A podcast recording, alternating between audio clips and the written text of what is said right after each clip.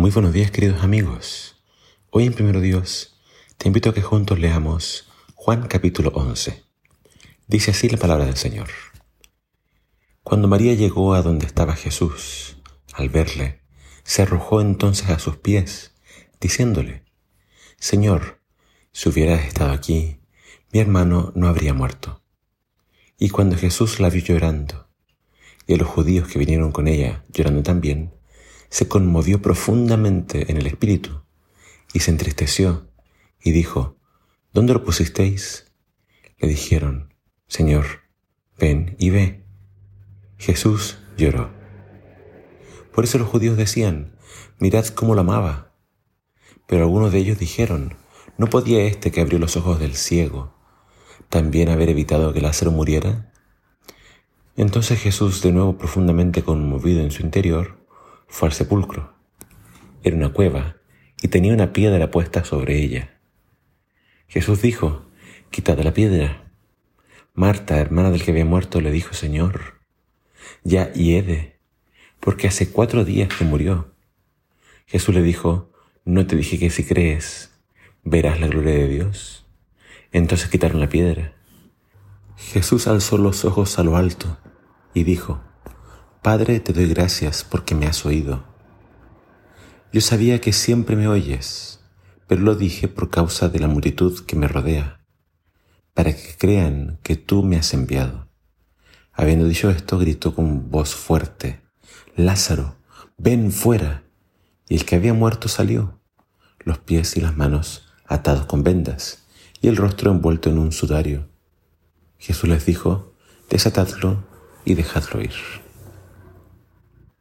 La resurrección de Lázaro es el más grande y poderoso milagro de Jesús. Ya habían pasado cuatro días de que había muerto. Nadie podía dudar de que estuviese realmente muerto. Ahora el clamor de ambas hermanas fue, si hubieses estado aquí, mi hermano no habría muerto. En otras palabras, le decían a Jesús, ¿por qué no llegaste antes? Señor, te necesitábamos. ¿Dónde estabas? ¿Por qué no viniste cuando te llamamos? El clamor de estas hermanas es una pregunta que muchos se han hecho a través de las edades. ¿Cuántos no han perdido a un ser querido, aun cuando oraban fervientemente a Dios pidiendo sanidad? No es que Dios no, no oiga nuestras oraciones, sino que muchas veces sus planes son diferentes a los nuestros. Lázaro tenía que morir para que todos, incluyendo sus discípulos, pudiesen ver la resurrección y pudiesen creer en la divinidad de Jesús. Jesús lloró. Jesús sufre con nuestro, sufrimiento. Jesús no es indiferente a nuestros pesares, aun cuando Él es la solución a todos nuestros problemas, y aun cuando Él mismo estaba por resucitar a Lázaro, no pudo dejar de sufrir por el futuro que le esperaba a todos cuantos lo rechazaron a Él. Jesús demostró ser la resurrección y la vida. Muchos creyeron en Él. Muy pronto Jesús vendrá por segunda vez. Vendrá en las nubes de los cielos con poder y gran gloria, y entonces nuevamente se escuchará su voz potente.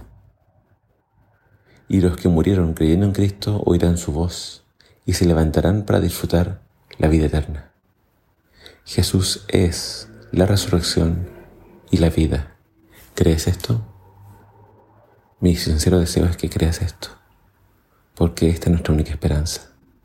Que el Señor te bendiga.